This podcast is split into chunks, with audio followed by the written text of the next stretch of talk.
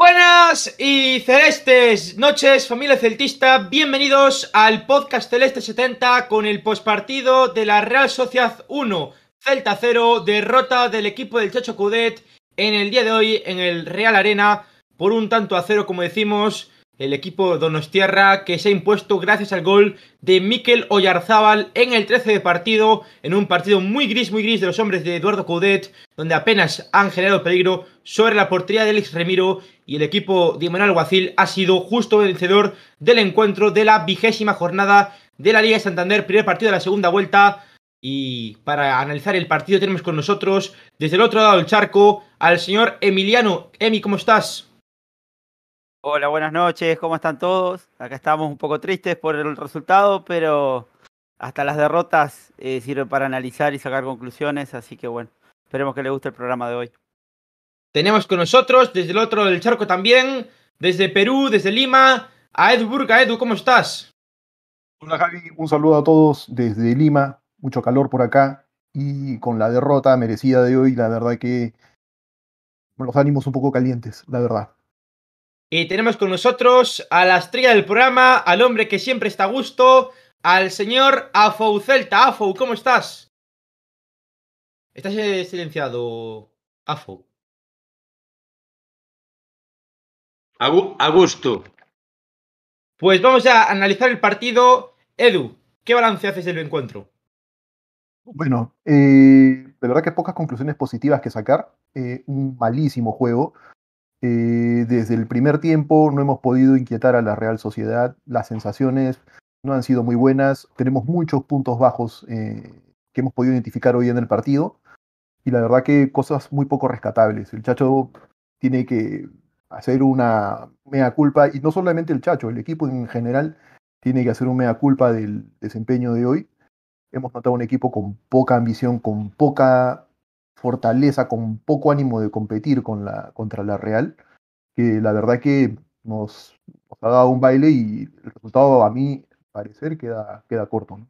Mm. Emi. Bueno, la verdad que un partido muy malo desde el punto de vista de la actitud, un Celta que ya venía ya venía anestesiado desde el partido contra el Baleares, eh, creo que el partido contra el Baleares fue pésimo y, y junto con esto reconfirmamos que todavía el Celta está anestesiado sobre ese partido. Eh, veníamos a hacer dos buenos partidos de liga, no sé realmente por qué hay un cambio de actitud, porque no han cambiado muchas cosas desde, los dos partidos anteriores. Eh, un partido muy malo de muchos jugadores se salvan muy poquitos y la verdad que muy triste, un resultado merecido que podría haber sido mucho más abultado. Eh, un Dituro que creo yo se destacó en, mantenernos en partido hasta el minuto 95. Eh, los jugadores que estuvieron por delante de él no supieron eh, convertir y lamentablemente nos hemos llevado una derrota que lo único positivo que puedo sacarle a esto es que ya nos sacamos de la Real Sociedad jugando de visitante. Luego lo demás, todo negativo. Afou. Eu non, non, non sei, non, o sea, non, non sabría nin por onde empezar realmente, eh? non, non sabría nin por onde empezar. Eh, o que xa dixemos, é dicir, resultado moi corto, por o que merecemos, realmente puidamos perder 4-0 e non pasaba nada, me refiero, é un equipo insolvente, insulso, anodino, eh, pecaminoso, con falta de audacia, eh, absurdo, fato, mm, lento, unha cantidad de adxetivos, é dicir, se tiro de dicionario seguramente teña ainda máis adxetivos, cada cual máis máis repulsivo para expresar o, o partido de hoxe, eh, pero sobre todo, sobre todo, sobre todo, eu creo que o objetivo é o, o tedio, é tedioso, era tedioso o, completamente o, o Celta de hoxe, terrible. Uh -huh. Yo lo hablé, lo hablé en un directo que hice hace un rato en, en mi cuenta de Paisón Celeste que, tenéis ahí por ahí las redes nuestras. Eh, yo lo hablé, para mí el partido del Celta mm, fue horrible, es que no puedo destacar nada, nada positivo. Eh, individualmente, eh, para mí, tanto Hugo Mayo como Bryce Méndez, como hoy Araujo, que fue quien habilitó a Oyarzábal en el tanto, han estado a un nivel muy malo. Denis Suárez también ha estado bastante flojo el día de hoy. Santi Mina también ha entrado un poco en juego, Yago Aspas también, que hoy solo puedes eh, más o menos salvar a Javi Galán como siempre y a Fran Beltrán. El resto, y bueno, y a Idu un poco también, pero es que el resto han estado a un nivel muy, muy, muy, muy bajo. Eh, Dituro mm, se le ve que en las salidas es bastante dubitativo, no, no, no sale con, con una eh, capacidad grande de, confianza, ¿no? Eh, yo, yo, pido más confianza en Dituro porque quizás a veces duda un poco si salir o no sale y en esa décima de segundo pues eh, pueden, pueden liártela. Hoy hubo una que estuvo a punto de, liarse Dituro que, al final, bueno, quedó en nada, pero creo que hoy poco se puede destacar, creo que Coudet se está siempre anclando en, en lo mismo, estamos eh, repitiendo los mismos errores que en la primera vuelta y, a diferencia del partido de primera vuelta en Balaidos, bajo aquella intensa lluvia, que para mí merecimos ganar, fue un grandísimo partido de Matthew Ryan, que hoy no estaba, por, por suerte, no, pero por suerte o por desgracia, que tampoco el Celta tiró a portería, ¿no? Esta vez sí que merecimos perder, incluso pudimos perder por más, si no hubiese sido por el gol en fuera de juego de Aritz Elustondo y por alguna intervención buena de Dituro, porque por el resto es que no hemos hecho absolutamente nada. Creo que el primer tiro fue en el minuto 88, con un remate de Santimina, poco más. Bueno, Diego Aspas también tiró a la lateral de la red, pero es que entre palos ninguna parada, o sea, de Remiro. Preocupante, a mí me deja un, una, una, imagen muy mala del Celta y, y, veremos qué pasa contra los Asuna, pero hay que revertir esta situación, pero ya, porque es que si no nos vamos a meter los puestos de abajo, ¿eh? otra vez, y sería preocupante. Después eh, viene equipo remontando como el Levante que era colista, hoy ha ganado su primer partido de temporada, Veremos qué sucede mañana con los partidos que restan, pero es preocupante. Bueno, eh, vamos a destacar un poco las actuaciones individuales porque es que tampoco hay mucho que decir del partido. Sí que hay mucho que decir, ¿eh? Yo creo, o sea, me refiero, yo quiero decir, a ver, sí que hay que hablar del partido, eh, AFO, pero me refiero que en contexto general, un partido donde el Celta apenas generó un ataque y concedió mucho en defensa. Pero vamos a ver, Este hai un par de cousas ou un par de claves ou tres que quería tocar a nivel a nivel global. Que quería tocar porque me pareceron fundamentales sobre do partido. Para empezar, xugar con tres menos non é doado. E cando digo tres menos son os tres do medio do campo. É dicir, Denis, eh, Brais e, e Cervi.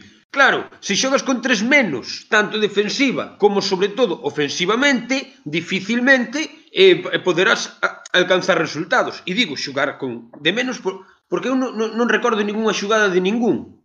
Quero dicir, demasiada mediocridade. Son realmente malos, ou polo menos están en realmente baixa forma. É fácil botarlle a culpa á defensa, porque é quen defende. Entonces marcan che goles, culpa da defensa. É fácil botarlle a culpa aos dianteiros e non marcar os goles, porque claro, é quen ten que marcar os goles pero realmente quen ten que xerar tanto a nivel defensivo como a nivel ofensivo é o medio campo. E o medio campo do Celta é inexistente e inoperante, tanto defensiva como ofensivamente. Defensivamente é preocupante, ofensivamente é demencial. Entonces, poñer o talón da... O sea, botarlle que, que, que se ve por aí, se escoita por aí, co talón da, o talón daquiles do Celta é o medio do campo, que é precisamente donde se construí o xogo, é precisamente donde se destrui tamén o xogo. Unha das chaves do partido para min foi que nos destrozaron o medio do campo para arriba e para abajo. El Merino este hizo lo que le dio la santísima gana, él e todos los demás. Que non, quero dicir, Rafinha fixo un partido debutando hoxe sin adaptación, sin non sei que, parecía que levaban a Real desde, la, desde niño. Dicir, fixeron con nós a pesar de, do bon partido de Fran, pero non foi suficiente. Entonces, eso por un lado. O medio campo inoperante, desapercibido, eh, vamos, demencial. Segundo, segundo aspecto a ter en conta, o puto balón parado. O Celta, e falo do balón parado sobre todo nas faltas laterais, xa non tanto nos corners, que tamén, pero nas faltas laterais. O Celta ten a manía de colocar a defensa moi cerquiña do porteiro, moi cerquiña do porteiro. Por qué? Porque en la teoría del teorema eso permite aos centrales ir sempre de frente á pelota. Eso na teoría do teorema.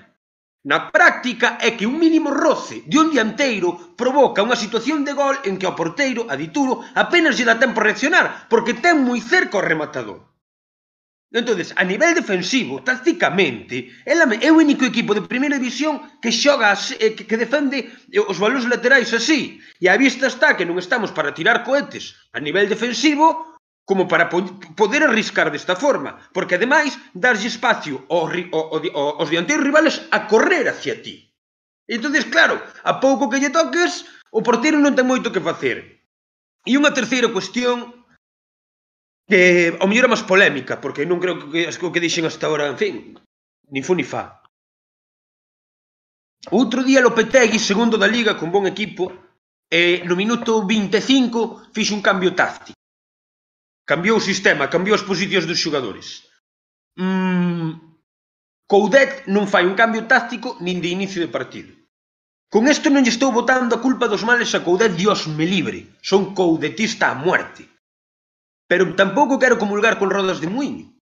Cando un equipo se convirte tan previsible, eu este partido de hoxe vino outro día contra o Baleares de segunda B, pero dos 21 partidos que levamos, ou 20 partidos que levamos, o partido de hoxe, eu vino 15 veces. 14 veces. En donde, en donde nos salva, pois un goliño de aspas de vez en cando cando os marca un par deles e, e despois a remar. Pero este partido, se o pensamos, xa o vimos repetido. E contra o Sasuna podese repetir perfectamente o guión de hoxe. Pero contra o Sasuna contra todos. É dicir, temos unha IVA grande. Despois hai un tema que comentaba tamén por aí moita peña de que se o cae o outro día lo hizo moi bien xa. Con defensa baixa, Todos somos moi buenos, todos os... Por que os centrales italianos son tan bons na Liga Italiana? Porque xogan coa defensa baixa. Despois veñen pa... Claro, con defensa baixa, Carlos é moi bon, o Kai é moi bon, todos son moi bons. Xogas coa defensa alta, que che provocan o primeiro, o, o, o primeiro único gol. Por que? Por xogar coa defensa alta. Pero para xogar coa defensa alta tens que ter un medio campo que roia, que, que, que salga a matar, que non permita segundas xogadas. Non podes ter só a Fran Beltrán que faga iso. Mm. Non sei, moito que aprender deste partido. Sí. Eh, decían aquí por el chat que, que sí que me parece una, un dato interesante y es que de siete faltas laterales que tuvo hoy la Real Sociedad, siete la remataron. Y de hecho, una fue el gol anulado de Aritz Elustondo. Y precisamente el primer gol del otro día en Copa contra Atlético Baleares, el primer gol del Atlético Baleares, es un remate de cabeza tras un córner. O sea que es preocupante eh, lo mal que estamos defendiendo los corners y las faltas laterales. Es preocupante, muy preocupante. Y de hecho, en ataque tampoco es que seamos unos grandes rematadores. Por tanto, creo que Codet debería enseñar más ese tipo de acciones, ¿no? De jugadas a balón parado, porque creo que el equipo está muy verde en ese tipo de acciones. Y muchos equipos eh, sí que lo practican. Por tanto, bueno, Eh, hay que mejorar mucho en ese aspecto porque nunca hemos sido un equipo que eh, defina muy bien ese tipo de acciones ni que ataque muy bien ese tipo de acciones. Eh, Pero tú podes no defenderlas que... mal. Quero dicir, tú podes defenderlas mal. A ti venche un animaliño por aí que arremata ou que, ou que faiga o que corresponda, bueno, pues, perdiches un balón. Falo da maneira de defendela.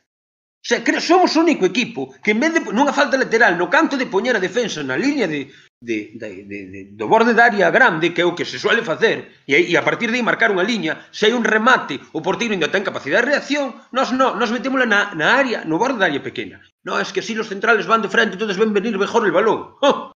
Remátannos todo. E menos mal de Deituro, que para min é outro salvable, aunque só sei por colocación.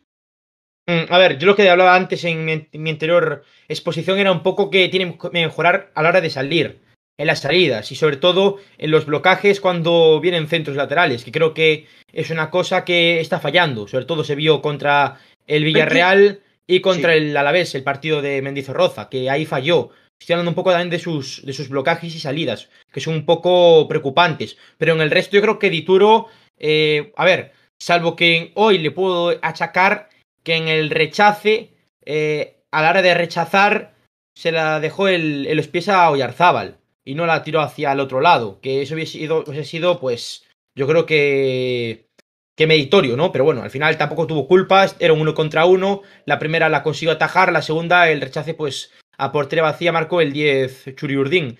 Eh, sobre el partido en general, a ver, es que los primeros 10 minutos de partido fueron de tanteo, pero a partir de ahí, para mí, la Real Sociedad dominó el primer periodo y el segundo, salvo los últimos 10 minutos, donde el Celta, eh, por acumulación de hombres, al meter a Nolito y Gallardo, sí que es verdad que intentó más la portería de, de, de Remiro, ¿no? Intentó llegar más a la portería de Remiro con un centro de, de la derecha que no, me recuerdo, no, recuerdo quién era, que remató Santi Mina, y después la jugada de Yago Aspas que fue a lateral de la red, y, poco más. Es que tampoco hubo más tiros del Celta porque la Real Sociedad tapó muy bien los espacios eh, del Celta y no dejaba jugar entre líneas al equipo de Eduardo El Chacho Cudet. Por tanto, me parece que el trabajo de Imanuel Guacil fue hoy eh, excepcional. Y a mí, o sea, yo quiero decir una cosa, que, que no parezca que, soy aquí eh, negativo ni nada, pero es que, a ver, yo ya sabía que hoy íbamos a perder el partido. Yo lo sabía. Por un dato importante, que todos sabréis, los que estamos en el chat, os puede parecer que es poco futbolístico, pero el, equipo que, que viene contra el Celta, que está necesitado de puntos, el Celta se lo da. Y todos lo sabemos. El Osasuna está necesitado de puntos, que es el próximo rival. Ojo que no perdamos otra vez, ¿eh? porque yo tengo malas sensaciones contra Osasuna, que es un equipo que, que viene de perder varios partidos y, y, con malos resultados. Por tanto, sabemos que somos las hermanitas de la caridad y no me extrañaría que el Celta vaya a perder contra Osasuna en casa. A ver qué pasa. En cuanto al partido de hoy, eh, Edu, Emi, eh, quitando. Yo, sí, quisiera, este, Javi, eh, complementar algún un par de puntos a los que ha comentado Afu. Que estos tres puntos yo también coincido con él, pero añadiría como un cuarto punto los malos rendimientos individuales de los jugadores. Hugo Mayo, Denis, Bryce, no ayudan. O sea, es más, creo que inclusive agravan los tres puntos que comentaba justamente AFO. Un, quinto punto, te diría inclusive la poca, eh, las pocas herramientas que tenemos en, en, la banca.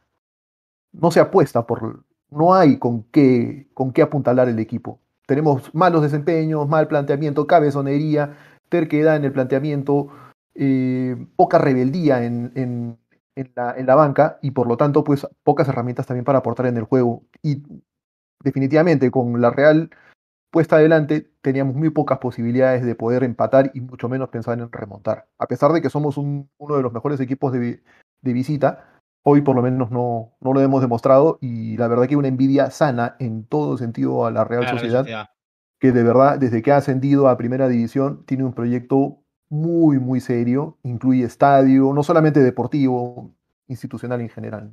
De eso quiero hablar después, pero en plano céltico, porque lo hablamos durante estos últimos días en el chat nuestro de WhatsApp y demás. Se habló en, redes sociales mucho del, tema del proyecto deportivo del Celta y me parece que es interesante que vosotros participéis, como siempre, en el chat, que pongáis vuestras opiniones y os iremos leyendo a lo largo del, directo. Eh, sí, eh, concuerdo contigo, Edu. Para mí, la Real es que tácticamente nos metió una paliza, pudieron caernos dos o tres goles más. Eh, tuvimos suerte de que solo nos cayó uno y en la diferencia de goles pues no, no nos afecta tanto porque estamos menos uno ahora mismo. Eh, y para mí hoy un partido importantísimo en cuanto a qué vamos a, luchar de aquí a que termine la temporada. Porque ahora mismo estamos a ocho puntos de Europa y a siete del descenso. Cuando empezó el partido estamos a siete del descenso y a siete de Europa. Por tanto, me parece que ahora mismo estamos en un punto donde vamos a ver por lo que vamos a luchar. Yo creo que al final de temporada vamos a acabar luchando por, por lo que sabemos. Por nada.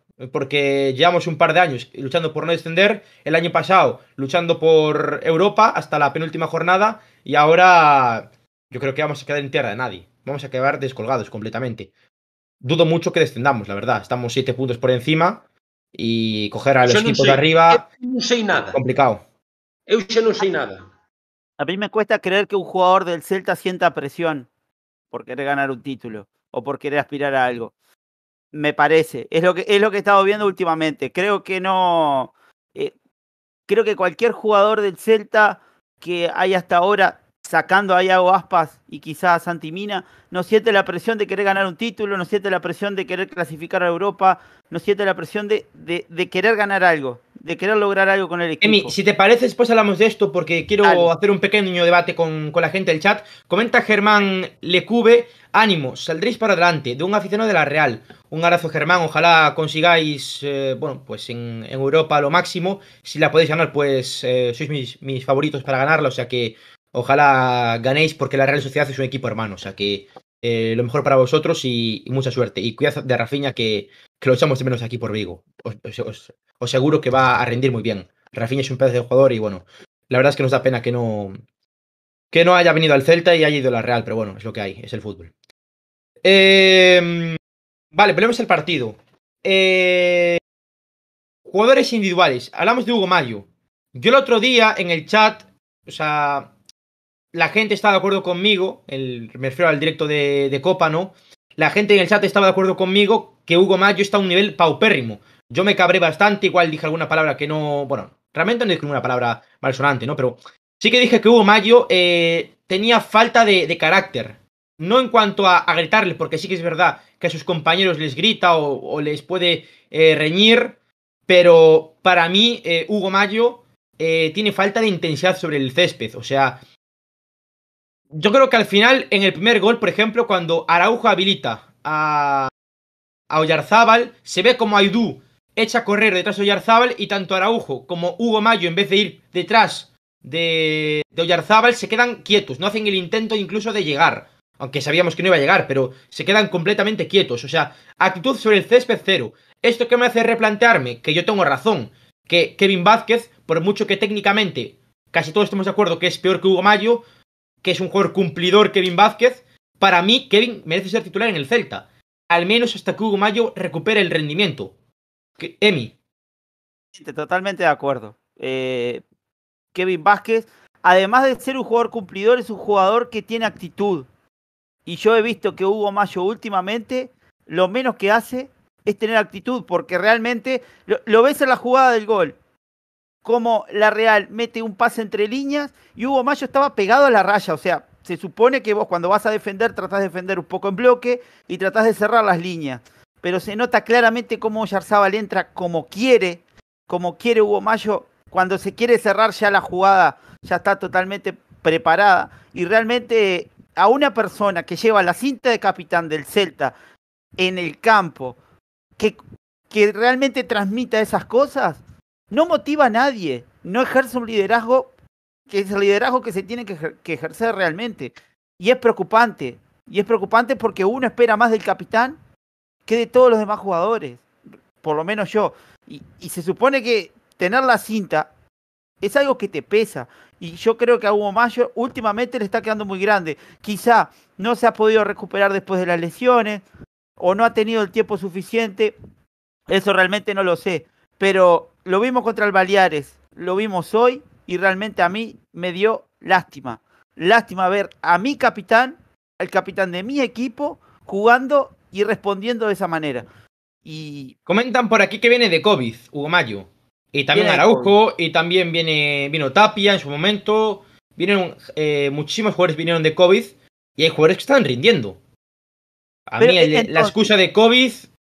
Está perfecto de COVID. Ahora, ¿y por qué no pones a Kevin Vázquez? O sea, ¿por, ¿por qué yo supongo que Caudet cuando arma un equipo siempre pone a los jugadores que están mejor físicamente? Entonces, si vas a poner a los mejores jugadores que tenés físicamente, ¿por qué pones a las personas que vienen con COVID y no pones a Kevin Vázquez que realmente, por más que no sea un jugador que a veces suba mucho, se anime a dejar la banda para intentar centrar, para intentar hacer juego lateral? Pero no entiendo, no entiendo qué, o sea, qué función cumplió Hugo Mayo hoy. Y realmente me pregunto, y desde hoy me estoy arrepintiendo de por qué lo prestamos a Carreira. ¿Para esto prestamos a Carreira?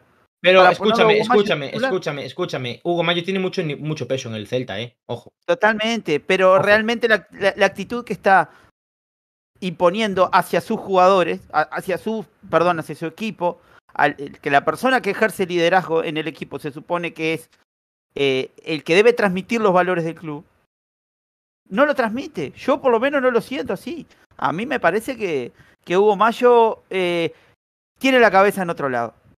Decir una cosa el... que Hugo Mayo hoy me fijé, eh, hubo un par de acciones donde Hugo Mayo recibió el balón y en vez de controlar y pasarla al jugador más cercano, no, él, pumba, zapatazo arriba, o sea, ni se la pensaba. Al final, yo hay cosas de Hugo Mayo que no entiendo. La serie de balón de Hugo Mayo últimamente está dejando que desear. Eh, los centros que pone, para mí, últimamente, a ver, es que Hugo Mayo, para mí no es mal centrador, tampoco es Olaza que ponía bananas, pero eh, últimamente es que pone unos centros muy malos, eh, Hugo Mayo. Y, y decir una cosa, eh, Hugo Mayo, lo que ponen aquí por el chat, Hugo Mayo es celtista, es una persona que siente el celtismo, vale, pero que lleva Pero- dos, tres años a un nivel muy malo. Es que hay que reconocerlo. O sea, quien no se dé cuenta que Hugo Mayo lleva dos, tres años a un nivel muy bajo, al final. Y tuvo el problema con Oscar García, recordemos, en la pasada temporada. Antes de que llegase el Chacho Cudet. Javi, pero ahí yo creo que es culpa del Chacho también por ponerlo, ¿no? O sea, si, si no está bien, si no lo ve bien, ¿para qué lo pone? O sea, es lo que comenta Emi, ¿no? Eh, tenemos a Kevin, si Kevin no está, debió haberse quedado carrera. Este, si no tenemos un jugador al 100%, en realidad no debería estar en el equipo, ¿no? Sea quien sea, ¿no? Si no está al 100%, me refiero.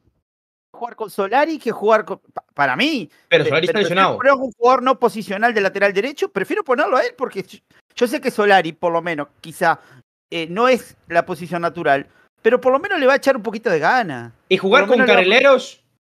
Yo, yo me lo, realmente me lo pienso. Con Solari y con Javi Galán. Como carrileros. No me parece algo descabellado. Y con tres centrales. Carlos Domínguez, Aidú y Okai. Por ejemplo. Para tener mejor salida de balón. Es una opción que a mí me gustaría, la verdad. Pero sé que no lo van a poner. Va a obcecarse con, con Murillo o con Araujo. De pareja de, de Aidú. Pero para mí sería una buena opción jugar con un 3-5-2, por ejemplo. Con un mediapunta, con Denis como mediapunta. A ver, sí, e fichar a Haaland tamén. Quero dicir, é máis fácil fichar a Haaland que, que, que o Chacho cambie de sistema para que engañarnos. O sea, eh, eh, eh o, o, como dicía eh, eh, no cambiar, facer outro estadio, non vamos a facer outro estadio, ni vamos a cambiar de sistema, ni vamos a fichar a Haaland. É dicir, a ver, non se descabellado. Afo, non é descabellado sí, poner a Solari sí, que tiene que tiene no, recorrido. No, non é descabellado, Gato, que é outro lateral con recorrido. Non é descabellado se si te entrena Lopetegui: "Se te entrena Coudé, cambiar de sistema é tan descabellado como que veña Haaland ou como facer outro estadio ao lado mismo onde estaba Leeds. Me refiero, non vai pasar. Vamos seguir con este sistema hasta la muerte. Sí, Podemos sí, sí. estar de acordo ou non, pero mentre este Coudet vai estar este sistema. Eso parece unha obviedade. Entonces, debatir sobre o sistema os sistemas ao final, realmente os sistemas ao final son, son ciencia ficción. Eh, porque O, o fútbol fluctúa moito, varía moito. Tu ves catro en rombo, pero realmente non é tan catro en rombo, realmente o peso dos dous dianteiros non é que desaxea dous dianteiros que fijan centrales porque aspas tende a caer en banda, os laterales parecen laterales pero tenden a subir moito, me refiero. Os, os, os sistemas tácticos poden influir e influyen en certos aspectos, pero non son terriblemente determinantes. Para min é máis determinante o estado de forma de Hugo Mayo. E a min gostaríame saber que coño pasa con Hugo Mayo que eu é algo que non sei. Para empezar, que lle pasou con Óscar no seu momento?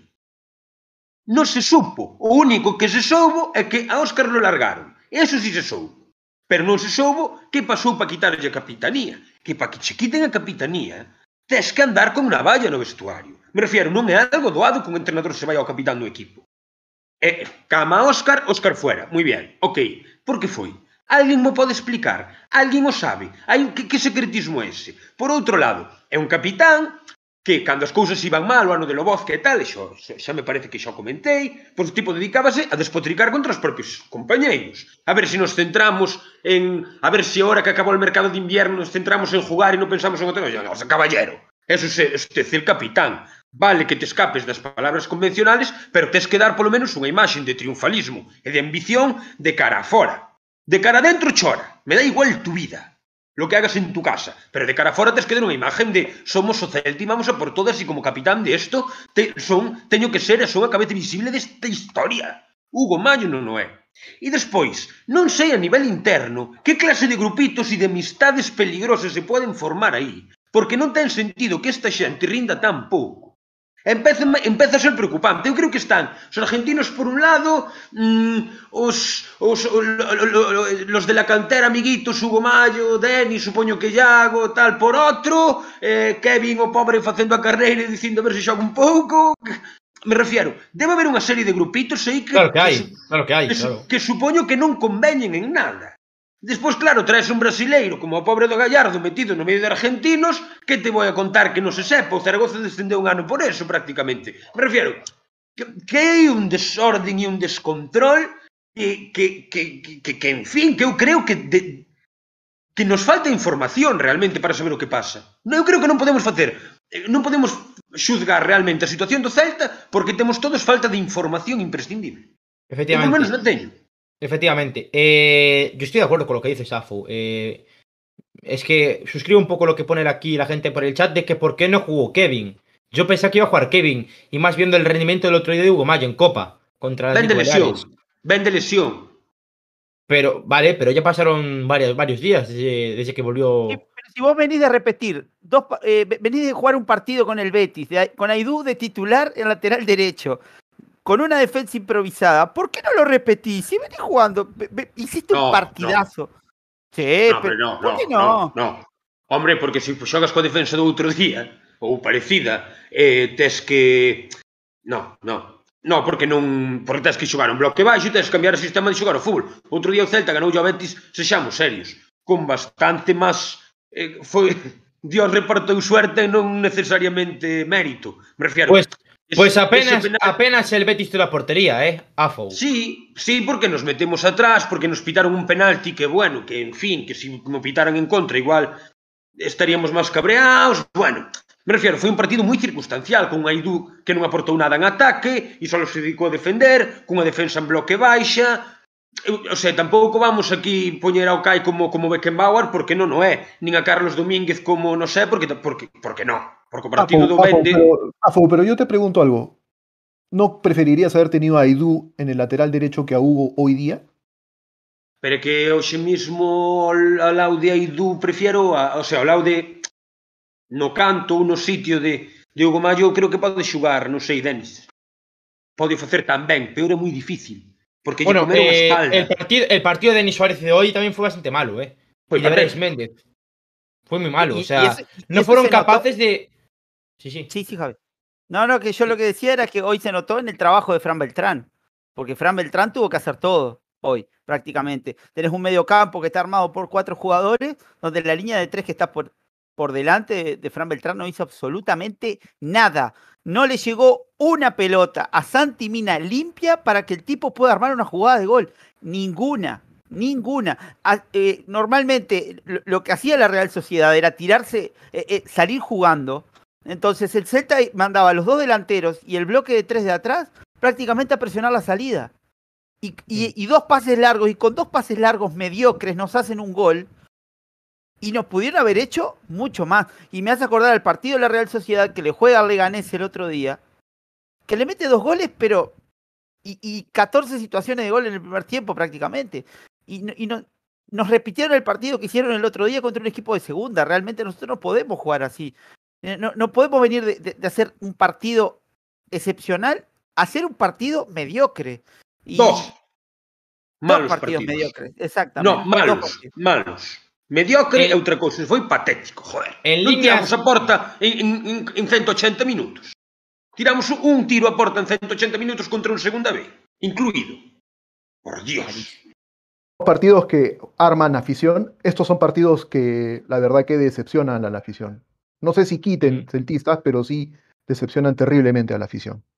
Bueno, eh, antes de los datos, en líneas generales, partido horrible, como hemos comentado ya por, por lo alto, ¿no? Eh, partido horrible en todas las facetas. Defensivamente, pues hemos concedido muchísimo y ofensivamente no hemos producido absolutamente nada. Eh, eso, un par de acercamientos. Recordemos la volea de Hugo Mayo, que casi, casi eh, le rompe la pierna a, a Javi Galán. Recordemos esa volea en el primer periodo, eh, que se fue prácticamente al córner. Eh, y poco más. Es que hubo muy poco del Celta en ataque, muy poco. Un. Bueno, muy poco. Es que no puedo decir nada más porque es que fue lo que fue. La Real nos ha ganado en todos los aspectos, ha sido mucho mejor que nosotros y para ello vamos a, ver los, los datos del encuentro porque me parecen interesantes para poder seguir desmenuzando el encuentro, ¿no? Por, por los datos. Vamos con los datos del encuentro. Sí, de acuerdo. Eh, a ver, en los datos podemos destacar primero el porcentaje de posesión. Por enésimo partido tenemos la posesión del balón por un 59%. Yo creo que esto es producto de que la Real Sociedad, al ver que no sabíamos qué hacer con la pelota, nos la regaló. Y en fin, hemos tratado de, de mover la pelotita de lado a lado sin, sin mayor profundidad. Un dato importante acá son los duelos ganados. 72 de la Real Sociedad versus 44 nuestro. Eso indica pues que a pesar de que si bien es cierto, eh, el trabajo defensivo de la Real Sociedad y el medio campo, como comentaban anteriormente, nos comió la, la tortilla en el medio campo. Se nota con los duelos ganados, tanto en el medio campo como en defensa, ¿no? En los tiros a puerta tenemos 12 de la Real Sociedad, 4 a puerta. Eh, del Celta 3, ninguno en portería. O sea, la Real pudo haber jugado sin portero y la verdad que igual no le metíamos gol. Eh, seis corners a favor de la Real Sociedad, cuatro al, a favor del Celta. Eh, dos fueras de juego marcados para la Real Sociedad, uno para el Celta. 229 pases de la Real Sociedad y 366 del Celta. 149 balones perdidos por la Real Sociedad y 168 por parte del Celta. Eso también, igual que los vueltos los ganados, es, es algo muy, muy, muy a destacar. Los balones recuperados, 66 a favor de la Real Sociedad, 54 a favor del Celta. Paradas 2 de Dituro, 0 de Ramiro, de Remiro, perdón. 10 eh, faltas de la Real Sociedad versus 18 del Celta y 3 tarjetas amarillas para cada uno de los equipos. Esto, creo yo, eh, como conclusión, saca de que definitivamente la intensidad y la competitividad en el juego fue de la mano de los realistas, que nos operaron ampliamente, no solamente con los datos estadísticos, sino con el resultado y el desarrollo del juego. Y en cuanto a la posición, lo de siempre. Posición plana, sin profundidad ninguna. No somos capaces de avanzar líneas, de romper líneas en este caso. Por lo tanto, a mí la posición que ganemos eh, con un 60% prácticamente me da exactamente igual. O sea, al final la posición no te da puntos. Eh. Exacto. Y además, si revisamos todos los partidos de la temporada, en solamente uno o dos partidos es donde perdemos la posición. En todos los demás tenemos una mayor cantidad de posesión. Sí, sí, desde, que, la pelota... desde que está el Chacho en Vigo es prácticamente así, Edu. Sí, sí. Es una constante que lamentablemente no hemos sabido sacar provecho, ¿no? Está Afau Celta en el, en el sofá. Eh, no sé si quieres comentar algo sobre, sobre esto, Afou. No. No, no quieres ya comentar nada más sobre el partido, ¿no? Pues mejor porque eh, la verdad es que ha sido eh, horrible. No, no vamos a quedarnos con nada más porque es que, no, es que ha sido un partido que no podemos quedarnos con nada. O sea, ha sido muy malo. O sea, no hay nada positivo respecto a, esto. No hay nada positivo. Ni del Atlético Baleares ni la Real Sociedad. No nos podemos quedar con absolutamente nada porque ha sido una semana horrible. O sea, a ver, a ver qué pasa contra el Osasuna. Que precisamente tendremos más de una semana para preparar el encuentro ante el equipo de, de mm, nuestro querido Yago Barrasate, eh, siempre querido por su, por su técnica eh, curifista. Y bueno, eh, vamos con la pizarra del encuentro de esta tarde. Bien. Vamos con la pizarra entonces. Este, vamos a observar la jugada de, del gol de la Real Sociedad. Una jugada donde se ve que Rafinha eh, le mete un pase, si no me equivoco, a Miquel Merino, y ya se observa cómo eh, tanto Aidú y Néstor Araujo se encuentran muy distanciados. Ahí es cuando lo que decía hoy, que Mayo se intenta cerrar, pero llega tarde. Ya el pase prácticamente está marcadísimo y, y, Araujo queda totalmente colgado habilitando. Yo realmente con, con la distancia con la que llega Oyarzábal y la comodidad, realmente pensé que iba a ser offset. Pero bueno, lamentablemente no lo fue. Un mano a mano que Dituro realmente eh, es un mano a mano contra el que logró resolver a medias. Digo, ya se le puede dar crédito por haber tapado esa jugada, pero ante también uno de los jugadores de uno de los que está ahí peleando por la tabla de goleadores.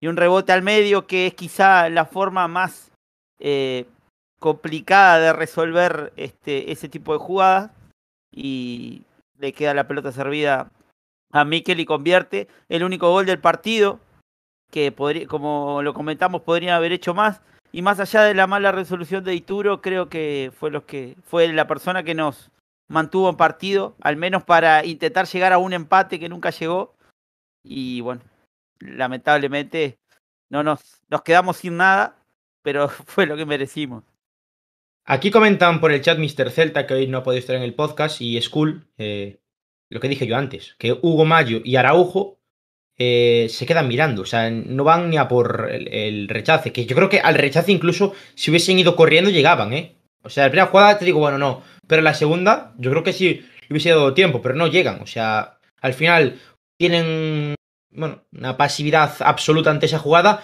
y esa jugada que viene precedida por una acción donde Javi Galán se la pasa a Denis Suárez, Denis Suárez que controla mal, Rafinha caracolea al recuperar ese esférico, balón largo, y ahí es donde Oyarzabal pues consigue quedarse solo. Por eso, eh, para mí hay tres fallos en esa jugada. Primero, Denis, con el mal control, recupera a Rafinha. Después, la más tantesca, la más grave, la más eh, mala ha sido la de habilitar a Oyarzábal, o sea que Araujo es el gran culpable del tanto en contra. Y después, eh, tanto Hugo Mayo como Araujo por quedarse mirando, no, no actuar, no, no ir a por, a por Oyarzábal. Para mí es triple fallo. Y Dituro si le quieres meter a medias porque al final, en vez de despejar hacia el otro lado, despeja hacia otra vez Oyarzábal, ¿no? Al final no... Tampoco se puede chacar mucho porque es verdad que le viene muy encima el balón y no le da el tiempo a, echar el balón para, para, el otro lado. Comentan por aquí en el, en el chat eh, respecto a, a Foucelta. A Foucelta está viendo la isla de las tentaciones. Y yo lo veo puticlus. Va a estar de eh, respecto a Pizarra, está todo listo ya porque no hubo más goles. Y respecto a, a polémica, no hay polémica. O sea que no hay más que analizar en este aspecto. Vamos con las notas del encuentro. Que conste unha cousa, eh, ao final sí, tamén, joder, tamén eh, este vamos a ser un pouco, tampouco vamos aquí eh, Autoflagelarnos, sí, efectivamente, o Yarzábal é un tipo moi rápido, aí houve uns, uns centímetros, e cando xogas co defensa adiantada corres estes riscos. Refírome, que se ti xogas co defensa adiantada corres estes riscos, pero supónse que é para exercer unha presión do medio campo dominante que poida facer falta e as de Dios. Neste caso non se foi capaz nin facerlle falta a Rafinha, que era que foi quen empezou un pouco a xugada cando se xogas con defensa adiantada é precisamente para iso, para acoutar os espazos e nesos espazos poder apretar o suficiente como para que non impedir este tipo de valores. entonces sempre lle botamos a culpa á defensa, é normal, Dios me libro min de dicir que Araujo está a un bon nivel defensivo, pero ao mesmo tempo sigo insistindo que o talón de Aquiles sigue sendo medio do campo. Incluso nesta xugada, por exemplo. Uh ah. -huh. Eh, comentan por aquí, eh, lo peor es que con peor defensa en teoría contra el Betis defendimos mejor que contra los titularismos, lo que hablábamos no. antes, ¿no? Pero eso es mentira, eso es verdad, medias, joder, eh, creo que nos tenemos que quitar de la cabeza. Fue un día muy especial, muy particular. Por eso lo que hablábamos y... antes. Claro, quer decir, pero que, que, que queremos? ¿Jugar co defensa baixa, entonces? Porque ahora estamos presionando alto, intentando recuperar en campo contrario, claro, con medio do campo inoperante non o conseguimos. Pero entonces que pretendemos? ¿Jugar con unha defensa baixa e sair ao contraataque? É que sería cambiar o sistema completamente de fútbol, eh? Sería cambiar de escuela de entrenador. Pasaríamos de Bielsa a Capello, que xa é un cambio de carallo. Me refiero, joder, que ao mellor é unha opción a plantexarse, non? Visto lo visto, pero, fuá, non sei, aí o deixo. Comenta por aquí Cervi desaparecido. Ah, Cervi non estuvo. Cervi non estuvo, Santimina tampouco, Yaguaspas tampouco, es que hoy non estuvo nadie. Vamos con las Denis, que... tampouco. Aquí vamos con las notas. El Celta que se hoy con Dituro en portería, línea de cuatro atrás con Hugo Mayo, Javi Galán, eh, Araujo y Aidú. Beltrán, Denis, Cervi y Bryce Méndez en el centro del campo y para el gol Yaguaspas y Santi Mena desde el banquillo. Para mí, cambios tarde, muy tarde, muy mal con Si se fixo dos tarde male arrastra. Iago, Gallardo y Nolito. E además que, que non tes, non tes banquillo. Vamos con las notas. Nota para para Dituro. Un 6. Yo poner un 5. Yo un 5 también. Eu dou yo aprobado. Un 5 para Dituro. Vamos con Hugo Mayo. Voy a ponerle ese generoso, un 1. Sí, para mí tamén é un, partido de un 1, un con 5 tal vez. Malísimo, malísimo. 1. 1 para Uno, Hugo bueno. Mayo. Nota para Javi Galán. Que ponerle un 5. É un 5 tamén, eh. Aprobado para... e menos mal. Ya no era jodido de cojones. Ojalá tuviera para él. Eh, Aidú. Un 5 e medio. Iba a poner un 5 igual, tamén. Tuvo ben, pero nada máis. 5 para él. 5. Sí. Eh, Araujo. 3. 3 y medio. Yo ponerle un 4. Un 3. 3 para Araujo. Beltrán, para mí MVP, 5,5. No. Pois sí. Pois sí. 5,5, 6. Sí, el, el partido de Fran ha sido, el, el, partido de Fran ha sido, ha hecho lo que ha podido. Efectivamente. Y por ello 5,5, 6. Pero sobrepasaron, sobrepasaron completamente. Eh. Creo que es la vez, creo que es la vez desde que hacemos el podcast celeste, ya hace un año y un par de meses, que vamos a ponerle el MVP con un 5,5. No sé si ha habido otro, otro antecedente, pero creo que es el MVP con nota más baja del historia Pero- del podcast. Por exemplo, partidos partido más vergonzoso que he visto en mi vida, realmente. Es que el partido de hoy ha sí. sido vergonzoso. Perdí 1 a 0. Perdí 1 a 0. Decía, ah, ta, no perdiste por tanta diferencia. Pero dio vergüenza. Es, Yo creo que es 1 a el 0 partido del. Chacho, desde que está el Chacho, desde hace un año y medio, que, que menos hemos hecho. El que menos hemos competido. Desde que está el Chacho en Vigo, creo que es el que menos hemos competido, efectivamente. Sí. Isto é Pues curioso porque 5,5 tes ao para Kai, Beltrán y MVP. O sea, eso o chacho, eu non, hai cousas que non entenderei aunque aunque volvan a hacer dúas veces. Ves que na primeira parte te están comendo no medio do campo, porque nos estaban arrollando no medio do campo. E a segunda tamén afou. Como? Non, non, pero se digo na primeira tamén. parte, é dicir, con tempo para pa corrixirte. Tes un tipo como Araujo, como Araujo, perdón, o Jesús. Tes un tipo como como Kai, que vale, que no, que pero que pode xa non digo máis, estorbar máis do que estaba estorbando Denis para poñer aí no medio do campo e axudarlle un pouco a Fran e non lo sacas. Yo hai cosas que en mi vida podré comprender a nivel futbolístico. Yo, yo no, a min supérame. Intelectualmente estou superado, super, o partido de hoxe. Non podo analizar. Eh. Nota para Denis Suárez. Partido moi flojo, como hemos dicho anteriormente, partido moi malo de Denis, que venía de Hasta el Villamarín venía en una dinámica ascendente. Pero parece ser que vuelve a las andadas, ¿eh? Denis le voy a poner un 2. Eu poño un 1, porque merece un 2. Yo creo que un pelín mejor que Hugo Mayo. Tampoco mucho. Para que tengas una idea, el, sof- el Sofa Score califica muy bajo a Hugo Mayo con 6 y a Denis con 6.1. O sea, Un 6 a Hugo ahí. Mayo. Y un 6 con 1 a Sí. Denis. ¿Quién pone esas notas? ¿Quién pone esas notas? Score, Dar ¿eh? un 6. Ah, Sofa Score. Pues que, que vengan fútbol, eh, por favor. Los de Sofascore. Y- Si quieres. Y, y por, e- y por esa lógica, si a Hugo le estamos poniendo uno, yo creo que a Denis también. Por cierto, Edu, muy mal que Sofascore no nos paga, ¿eh? Sofascore. A pagar, que os nombramos en el podcast. Eh, nota para Denis entonces, un 1, ¿no? O... E Tabaco Pueblo, que tamén nos pague. Tabaco Pueblo, xa que non pode facer publicidade no outro lado, que faiga aquí. Haz publicidad si quieres. Fumen, señores, fumen. Que os mismos que nos dicen que non fumemos venden armas. No, el tabaco mata, as armas que fabricas no, fume. Eh, un 1 para, para Denis Suárez. Eh, Bryce. Yo le doy la misma nota, ¿eh? Si le vais a dar un 1 a Uno, Denis, sí, le voy a dar un 1 uno. a, a Bryce también. Sí, sí. Un 1 para, para Bryce Méndez. Nota para Franco Cervi.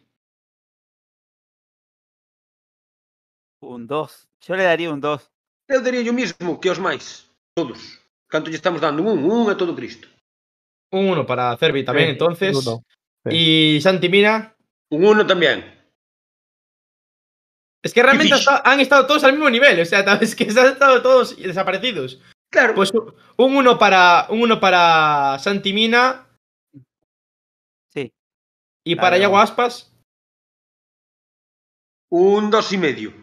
Vamos a dar un 3, veña, vamos a dar Un un 3 3. para Yago Aspas. Un 3 para Yago. Pero-. Porque hizo porque hizo un disparo, porque hizo un disparo a la red. Efectivamente. Fue el único que tiró, entre comillas a portería. Fue el único. Por tanto, un 3 Por- para Yago Aspas. prote protestou, ali protestaba, víase moi indignado, bueno. Un 3 para Yago. Banquillo. Sin calificar para Tiago Gallardo y Nolito. De hecho, no, no, Nolito una... uno, no, no, no, no, no, no, cero, 0,5 Nolito. Malísimo. Claro, pero porque no vamos a calificar a un tipo que entra en un minuto 55. No, Nolito. Eso que no fichara nada. Sí, Nolito no entró al Nolito. Que minuto entrou Nolito? Ele xogou moitos minutos, eh. ¿Cómo, cómo? En qué minuto entró? Entrou no, eu 59, sei, no, 58. no 60, non creo que chegara. É dicir, estuvo un tempo encima do campo. En el minuto último, 58 pues- ingresó Pues imagina- imagínate que, que me di cuenta hasta el 70 que estaba jugando el partido, ¿eh? No, no, No sabía que entrar en el 55. Ni me acordaba. Yo le decía sin puntuar porque en realidad la- el desempeño de Nolito creo que no requiere puntuación, me parece. Sí, pero jode máis, no, no, no. Porque eso como cando vas a un examen, ibas a un examen, facíalo mal, sacabas un 1 a, tomar por con dos.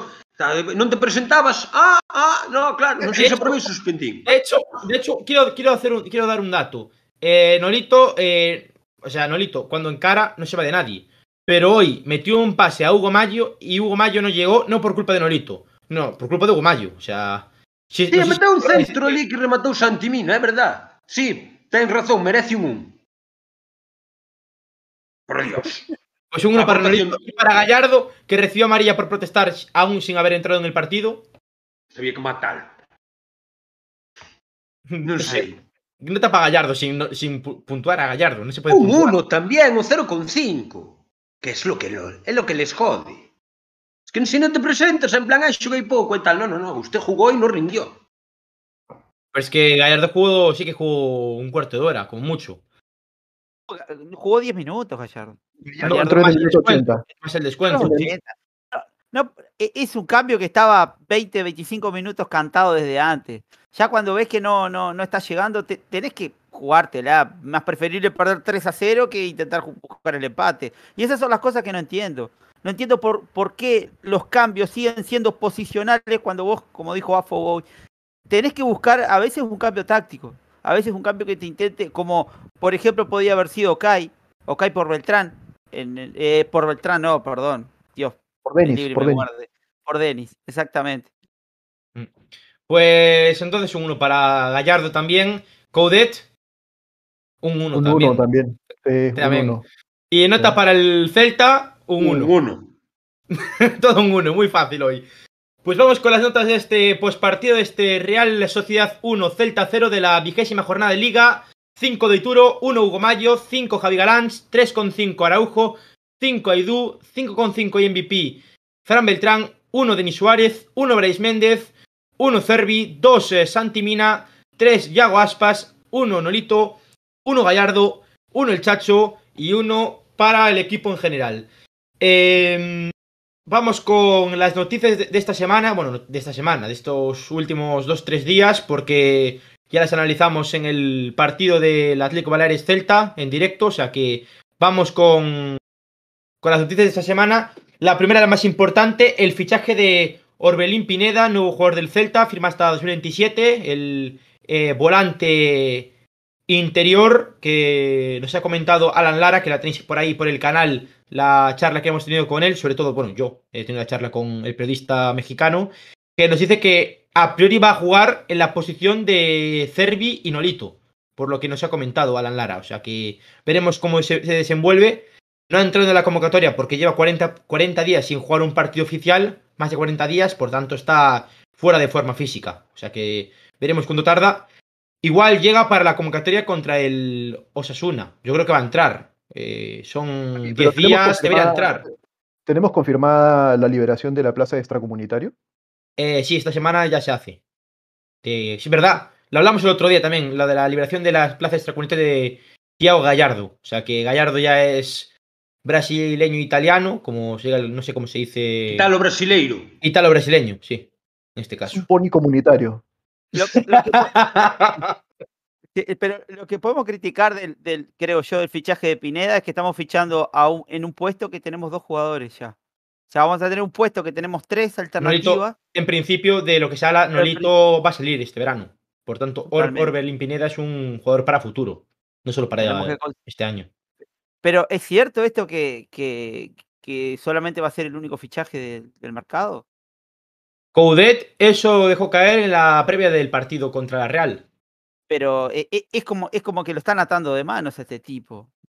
Lo lo están atando de pies y manos. Y que conste Pero que es- también, también dijo, también dijo Emi, lo que dices, también dijo que, por lo que hemos escuchado todos, Orbelín Pineda no es un fichaje avalado por, por el Chacho, o ver, que no le gusta mucho. Bueno, eso é mellor incluso. Porque os que viñeron avalado polo Chacho, vaya por Dios. E me refiero. Vamos dar un marcha á dirección deportiva. Porque ao millor, ao millor temos mellor suerte. Non, quero dicir, non vamos crucificar a Orbelín Pineda xa, joder. Non lle vamos no, no, un... hombre, o, Orbelín Pineda no, a dirección deportiva, que ha, ha traído fichajes durante os últimos años que cuidado. Ojo, Miguel Baeza costó 2,5 millones, ¿eh? No, perdón, 4 millones costó Baeza, ¿no? Eh, ¿Cuántos eh, costó Baeza? 2,5. 2,5. Por, por 50% do paso, unha cousa así. Bah, pues mira, e agora está a Fidel... Verdad, No lo hemos comentado. Eh, Baeza oficial a la Ponferradina. Al final, el otro día hablábamos que podía ir al Mirandés. Finalmente acaba de la Ponferradina, como bien dijo también David. O sea que ya es oficial que tanto Baeza eh, ha ido al- a la Ponferradina, ha recaído en el conjunto del Bierzo, como que Orbelín Pineda es un jugador del Celta. Son las dos únicas noticias oficiales en cuanto al mercado, ¿no? Dos únicos eh, movimientos que se han hecho oficialmente. Baeza a la Ponferradina y Orbelín Pineda al Celta. Vai, Baeza non quixo salir de Galicia, ves? O tipo enamorouse da terra, que lle vamos facer? Eh? De feito, creo que deberíamos propoñer unha campaña, xa creo que está proposta por aí, pero potenciala cambiar a Coruña polo Bierzo. Non sei que opinades. O sea, cambiamos para Galicia, eh, co collemos o Bierzo e mandamos esa Coruña para Castilla, e así aforramos de ter un equipo galego como o Depor. No, Entonces, no, no, no hables de eso que, que si no nos, nos, nos suben a redes sociales. No, nos suben a, nos suben a redes sociales. A mí me la traen al pairo. A mí me la traen al pairo. Comentan por aquí, eh, el Bierzo es gallego. Home, Comentan por aquí también, Manuel Figueiras, voto a favor, AFO. normal. Calquer persona normal votaría a favor de cambiar o Bierzo por Coruña. Pero non fai falta ser do Celta, eh? Me refiero, calquer persona normal, o, non sei. ¿Te gusta mucho el Bierzo, AFO? No, pero Coruña menos.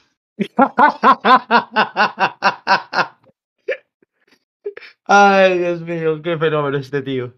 Bueno, pues eh, creo que no hay más cosas que decir. Bueno, que mm, ha recibido la alta médica mm, Kevin, eh, que bueno, Kevin ya lo recibió el otro día.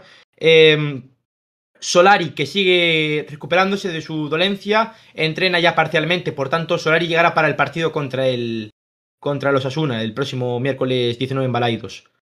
Eh, más al respecto de noticias del Celta. Eh, no hay más, no hay más, o sea, no hay más noticias. Iso é unha tristeza tamén, eh? Estamos no mercado, dándolle uno só personal, porque bueno, non juegan sí, ni para verdad, sí, sí, hay una, Gonzalo Villar. Ah, uh, Gonzalo Villar, verdad, que el otro día no la comentábamos, eh, Gonzalo Villar. ¿Qué os parecería? moi bon. Moi bon. Lado de Denis. Moi bon. Pero ¿cómo estaría? La, la noticia dice que, que Gonzalo Villar, Denis. Gonzalo Villar ve con buenos ojos venir al Celta. Pues yo creo que está fuera de nuestras posibilidades. Pero Eh. quitando eso, o sea, si sería unha, bo- unha gran fichaxe, non? Otra cosa a tener en cuenta en el tema Gonzalo Villar es la salida de Denis Suárez, como comentáis. Eh, Denis, en principio, tiene a un contrato hasta la siguiente temporada. O sea que... Xa, pois habrá o que vender a moi baixo precio. Está claro que con Denis fixos unha inversión de 14 kilos ou lo que fuese e valo vender por 5 ou por 6. Pero que é o que vale? É que eu, non, eu vexo ao de, a Denis noutro equipo. Me dá igual en cual. E digo, canto vale este? E digo 5 kilos e parece moi xogador hasta caro. Vendo rendimiento. Está claro que vamos perder moita pasta con Denis, como se perdeu con Enremor. Que lle vamos a facer? A veces funciona así o fútbol. Importante, eh, que me olvidaba ya. Mañana juega el Celta B a las 12 contra el Oroñés en Barreiro. Vas a estar en Barreiro, ¿no, Javi? Sí, partido retransmitido por Footers. Y el Celta B tiene que ganar sí o sí, ¿eh? porque viene de perder contra el último clasificado. Que por cierto juega contra el Deportivo mañana. El último clasificado. Bueno, veremos qué, qué sucede. Eh, ojalá que el equipo de Nésimo consiga los tres puntos porque es importantísimo, ¿eh? Es importantísimo. Después de, esa derrota, a ver qué pasa. En principio, veremos si Carlos Domínguez eh, baja o Gabri Veiga. Yo creo que no van a bajar, pero si bajasen sería importante porque eh, lo necesitan. También os digo una cosa, el último partido del Celta B no lo pude ver porque no tengo footers y, y el anterior tampoco, o sea que llevo dos partidos sin ver al Celta B, que es raro en mí, pero no he podido ver al Celta B en los últimos partidos. No sé cómo están actualmente, o sea, yo el partido contra el Talavera no lo vi, que marcó Miguel Rodríguez. Vi el gol de Miguel Rodríguez, por supuesto, pero no, no vi ni el gol, bueno, no, no vi el partido en, completo. Veremos qué sucede. Eh, el Celta C no jugará este fin de semana por COVID, eh, un dato a tener en cuenta. Y eh, ya dejando las noticias aparte, quiero hacer un debate con vosotros, que lo quería hacer desde el inicio del, del directo, ¿no? Eh, después de la eliminación Coopera, eh, ¿cómo veis el proyecto del Celta? Porque mucha gente en redes sociales, nosotros también lo hemos comentado, al final no hay un proyecto serio, ¿no? Porque eh, el Celta ahora mismo tenía un par de opciones ahora mismo a estas alturas de competición, ¿no? Apostar por, un, por hacer buenos fichajes, reforzar varias parcelas e intentar meternos en Europa o si no, eh, quedarnos estancados en medio de tabla, que es un poco el miedo que tiene la gente en Vigo, porque al final siempre está luchando por nada, eh, a la gente la aburre, ¿no? Y hace desconectarse del equipo. ¿Qué pensáis vosotros al respecto de este tema? Sí, yo quisiera opinar sobre esto en realidad, y eso ya lo hemos conversado, me parece, no solamente en otros podcasts, sino también ya a, la interna. Eh, nos hemos instalado en una zona donde no aspiramos a, nada. Si bien es cierto, eh, económicamente estamos muy bien, pero deportivamente no existe un proyecto y no vemos un proyecto en realidad en construcción, no vemos un avance en cuanto a mejora de plantilla, mejora de, del proyecto deportivo, de, una imagen de proyecto deportivo. Se vende más la imagen del centro comercial, se vende más la imagen del Celta como saneado, etcétera, pero no hay un proyecto deportivo. Acá el, lenguaje de, la directiva está yendo por dos caminos muy diferentes. Se habla mucho de la institucionalidad, de fortalecer el patrimonio del Celta y en fin, pero el patrimonio también son los socios, el patrimonio también son los aficionados, la gente que va al estadio, la gente que compra el merchandising, porque se identifica, porque se ilusiona, porque hay una expectativa. Sin eso, definitivamente eh, no hay un futuro, por lo menos ambicioso para nosotros y, la esperanza de poder ver pues, un, equipo nuevamente en Europa, un equipo luchando por algo este, y con un objetivo pues, que ilusiona a todos desde la pretemporada. ¿no? Eh, sin la ilusión, el celtismo se va diluyendo, ¿no? Y eso en realidad nosotros para, para estar detrás necesitamos estar muy ilusionados y partidos como este, como el de hoy día, como el de Copa del Rey, la verdad que no ilusionan, dejan más incertidumbres y más, más este, dudas con respecto al futuro, ¿no? Yo la verdad noto el camino institucional muy separado del camino deportivo y no noto un proyecto serio y no sé si vaya a haber un proyecto serio de acá a la siguiente temporada, de acá a la, a la subsiguiente, porque va a depender, no sé si, no quiero hablar de la pandemia ni nada de eso, pero no sé si es un tema del presidente. Él, yo recuerdo que hablaba mucho de que prefería el Celta 10 años en primera que hipotecarse y, y, tener uno o dos, dos años de gloria. La verdad, yo no sé qué pensar. Yo preferiría así tener gloria, pero con los pies en la tierra y él con un proyecto serio, pues que nos pueda demorar cinco o seis años, pero que tú veas un crecimiento de temporada en temporada. Veas un crecimiento del equipo, veas un crecimiento de la cantera, veas un trabajo que, que tiene un horizonte. Este no lo tiene. Eh, estoy de acuerdo contigo, Edu, eh, decir un par de cosas al respecto de tu exposición.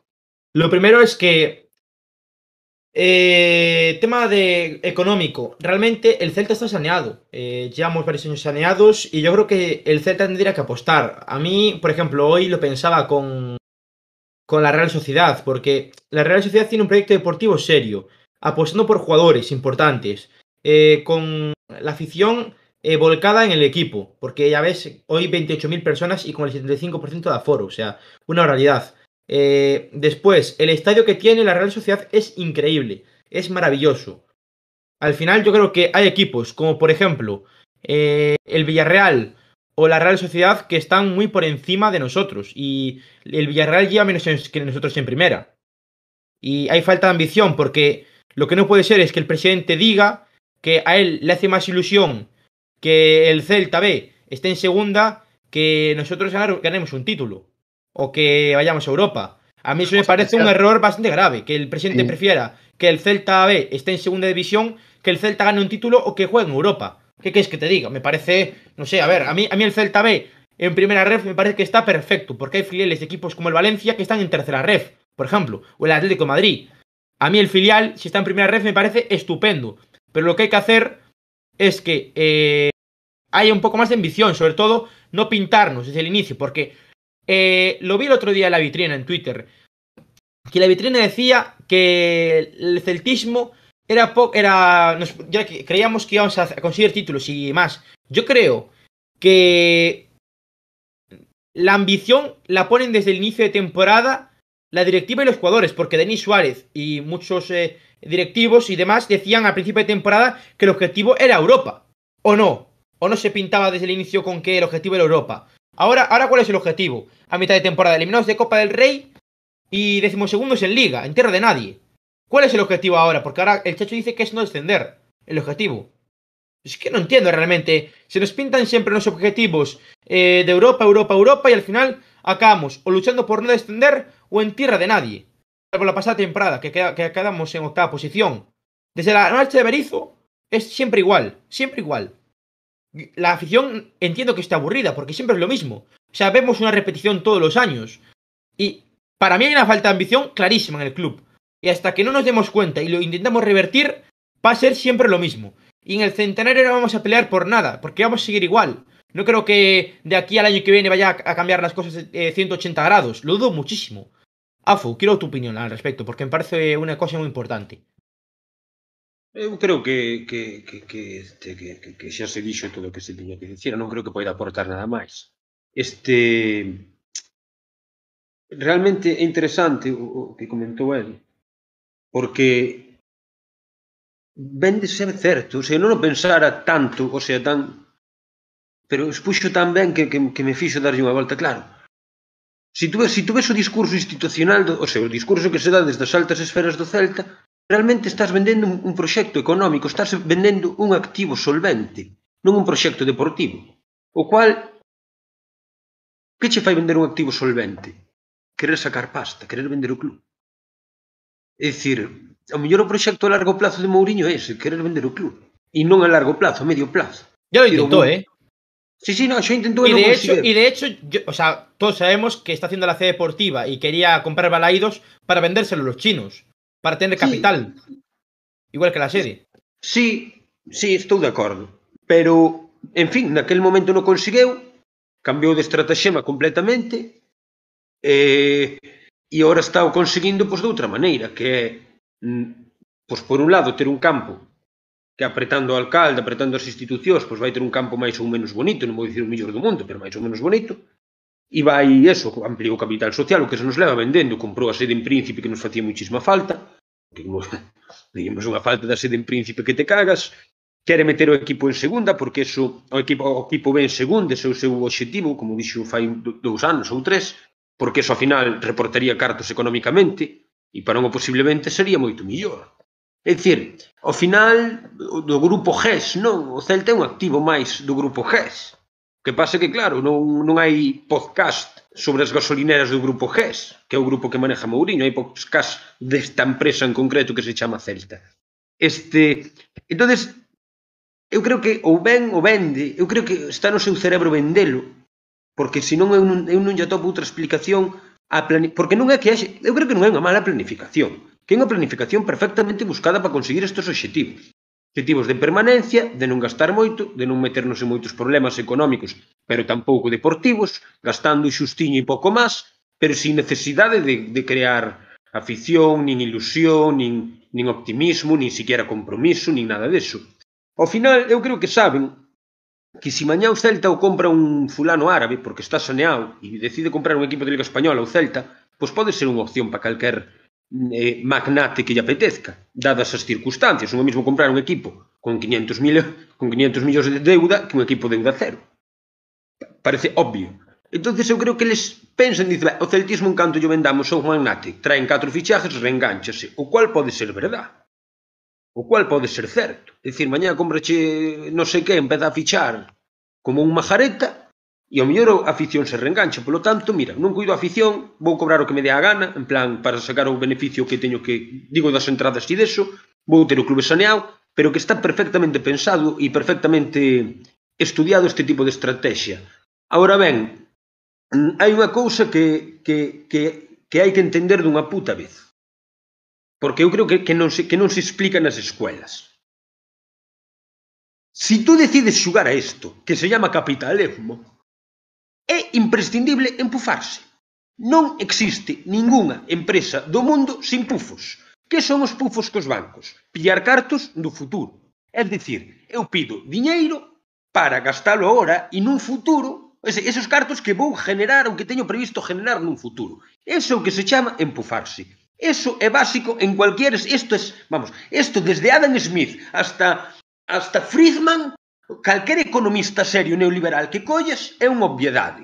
Entonces, o Celta non o está facendo. Decir que é unha boa xestión económica non ter pufos nunha empresa non é bom necesariamente, porque non ter pufos implica falta de ambición. E unha empresa sin ambición deixa de ser unha empresa solvente. Pero que nos pasa incluso os, os, os, os ciudadanos da, os cidadáns da pé. É dicir, se eu quero mercar un piso, teñome que empufar co banco. É o que se chama, ou se quero comprar un pepino un coche máis grande, teñome que empufar, dicir, pedirlle os cartos ao futuro e ilo pagando para avanzar agora. Eso facémolo todos, nas economías domésticas incluso. Pois nunha gran empresa moito máis. E o Celta, sinto moito, pero é unha empresa de 60 millóns de euros ao ano. O Celta é unha gran empresa. O Celta debe ser a quinta ou sexta empresa de Vigo. Me refiero, é unha empresa da, da, da cidade máis grande do país. Me refiero, é unha empresa grande. Hai unha falta total de ambición e hai unha falta total de, de, de, de necesidade negociadora, de, de, de, de capacidade para entendelo. Ou eso, ou realmente a estrategia é perfecta. Vamos esperar a que veña un jeque e nos compre. Vamos manternos a que veña un jeque e nos compre. Si esa estrategia, que non lo diga, Nos aceptámolo, tal vez o entendamos, tal vez non, quitámonos o sombreiro por como están facendo, pero polo menos non vivimos engañados. E polo menos non vivimos de ilusións. Porque nos vendan a ilusión de Europa ano tras ano é para facer abonados. Porque outra explicación non ten. Porque chega outro ano e pasa tamén, dicía a Roda acertadamente na foliada do Celta. Chega outro ano e pasa sempre o mesmo. Pero a mí o que, me, a mí o que non me gusta é que me engañen. Tira, eu entendo que o Celta en media tabla, entendo, eu, eu entendo todo. Pero que me engañen non. E síntome defraudado e quasi engañado polo Celta, neste aspecto. No aspecto deportivo. Efectivamente. Eh, comentan por aquí, eh, te recuerdo, AFO, que por eso, eh, por hacer eso, acabamos en la concursal y vendiendo a nuestros mejores jugadores canteranos por 2 no, euros. No, no, respondo, respondo a eso. Respondo a eso. Son, o sea, iso é unha verdad a medias. Para empezar, os tempos económicos eran outros. Viña, estábamos en plena burbulla inmobiliaria que a gente non se acuerda, pero yo sí, e viñamos dun proceso de inflación ter terrorífico coa entrada do euro, que entrara no 2002, esa, entra ese, esa inflación do euro. Aí a, a todos os equipos os pillou a contrapé. A todos, a uns máis que a outros. A quen non? Por qué? Porque pri, por cuestións económicas que non me quero meter, pero, joder, vives nun país con inflación do copón agravantada ou enmedrada por unha burbulla do ladrillo É dicir, era, é que era unha circunstancia socioeconómica completamente diferente a actual, incluída incluso do coronavirus. É que, é que non son comparables as situacións económicas do país de fai eh, 15 ou 16 anos, de 2005-2006, con hoxe. É un análisis erróneo. Pensar que, que son os mesmos tempos. Eh, cambiaron hasta os hábitos de consumo, cambiaron hasta os, os hábitos alimenticios. Es que é tan distinto el mundo que non ten nada que ver. Non se pode comparar unha época con outra. Había que ver a Mourinho naquela época. Creo que facía todo o mundo porque o mercado pedía iso. Xa non só a nivel fútbol, sino a, a, a, outros, a outro tipo de niveles na, na esfera económica. Comentan por aquí dos cosas. Manuel Figueiras, el club perdió los 15 millones de, super, de superávit con el COVID. Y Hugo, eh, V20, AFO, endeudarse no te da más para gastar o invertir. El límite lo marca la liga y el Celta lo cumple sin necesidad de endeudarse. No serviría de nada. No, é mentira. O que che marca a liga é o límite salarial. Pero non o límite para empufarte. Se tú podes pedir cartos, quen che pide, quen che, quen che impide a ti pedir pasta? Ninguén. E é máis, tú incluso podes facer, se tes un proxecto deportivo ambicioso, unha ampliación de capital. Naide che impide tampouco. O sea, está nos estatutos do club facer ampliacións de capital e o sea, eso, eso é mentira. O sea, tú que tes o límite salarial. Por qué? Porque te presupuestado isto. Pero se tú pedís un préstamo, pasas a ter máis, tan, máis pasta, digo un préstamo, ponlle outros 50 kilos que cho concedan. Tú pasas a ter máis pasta e súbiche tamén o límite salarial, pero que eso é de primeiro de, de, de, de back. Non sei. Bueno, pues eh, este tema que se queda un poco ahí, lo tocaremos en más tertulias celestes y, y podcast. Eh, me parece que es un tema muy interesante del que hablar, del que dialogar con el resto. Pero vamos, que, que es una cosa que hemos eh, visto todos, que la gente del club dice que vamos a, a, tomar la Copa del Rey en serio y al final en tercera ronda eliminados contra un equipo de, de primera ref. Por tanto, no sé qué pensar al respecto del proyecto deportivo que tiene el Celta. Eh, mucho que desear, la verdad. Qué patético que dicho, Edu. Vamos, vamos ya con, con eh, la- las noticias, o sea, las noticias, perdón, los resultados rápidamente y eh, después con el rival directo y acabamos, ya vale. Eh, rápidamente, resultados de, de esta jornada. Levante 1, eh, perdón, Levante 2, Mallorca 0, Real Sociedad 1, eh, Celta 0, Granada 1, Barcelona 1, Real Madrid 4, Valencia 1 y mañana se juegan Vallecano, eh, Real Betis, Sevilla, Getafe, Alavés, Athletic, Osasuna, Cádiz, Villarreal, Atlético, Español, Elche el, lunes. Clasificación rápidamente. Eh, primero Real Madrid, segundo Sevilla, tercero Betis, cuarto Real Sociedad, quinto Atlético, sexto Barcelona, séptimo Rayo Vallecano, octavo Villarreal, noveno Valencia, décimo Athletic Club, undécimo Español, duodécimo Granada, décimo tercero eh, el Celta, décimo cuarto el Osasuna, décimo quinto el Mallorca, décimo sexto el Getafe, décimo, séptimo el Elche, décimo octavo a la vez, décimo noveno Cádiz, vigésimo el Levante. Eh, vamos con el rival directo. El rival directo para esta siguiente jornada es el Osasuna. Un Osasuna que. eh, eh, tengo por aquí. A ver. Realmente. Vale, Osasuna, que será el próximo rival el miércoles 19 a las 7 de la tarde en Balaídos. Partido retransmitido por Movistar La Liga y para la gente que no tiene Movistar La Liga por Pirlo TV. Decimocuarto clasificado el conjunto Pamplonica. Empate, empate, derrota, derrota. Y hay incógnita porque juega mañana. Eh, como bajas destacadas, eh, hay una duda que es Aridane, que probablemente llegue, el central eh, ex del Cádiz. Y en cuanto a jugadores destacados, eh, Quique García, David García y Chimi Ávila son los máximos goleadores del equipo con tres dianas. Moncayela, tres asistencias y Sergio Herrera con cinco porterías a cero. Rápidamente, porra.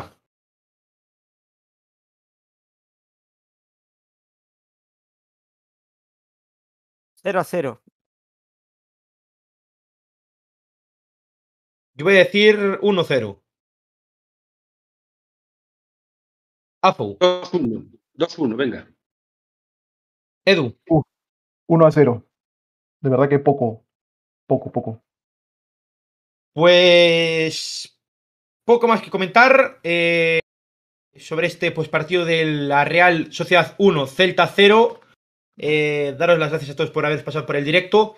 En un partido que poco hemos podido destacar, hemos hablado más de temas extradeportivos en cuanto al Celta que el propio partido, porque ha sido horrible, eh, poco que destacar. Y, bueno, un día malo, esperemos que contra el Osasuna el próximo miércoles 19 consigamos los tres puntos para olvidar la eliminación copera y este partido ante el ante la Real Sociedad, ¿no? Donde hemos acumulado dos derrotas muy dolorosas, sobre todo la, la de Copa del Rey, aunque esta para mí también ha sido bastante dolorosa por la por cómo ha jugado el Celta y por las malas sensaciones, por ello.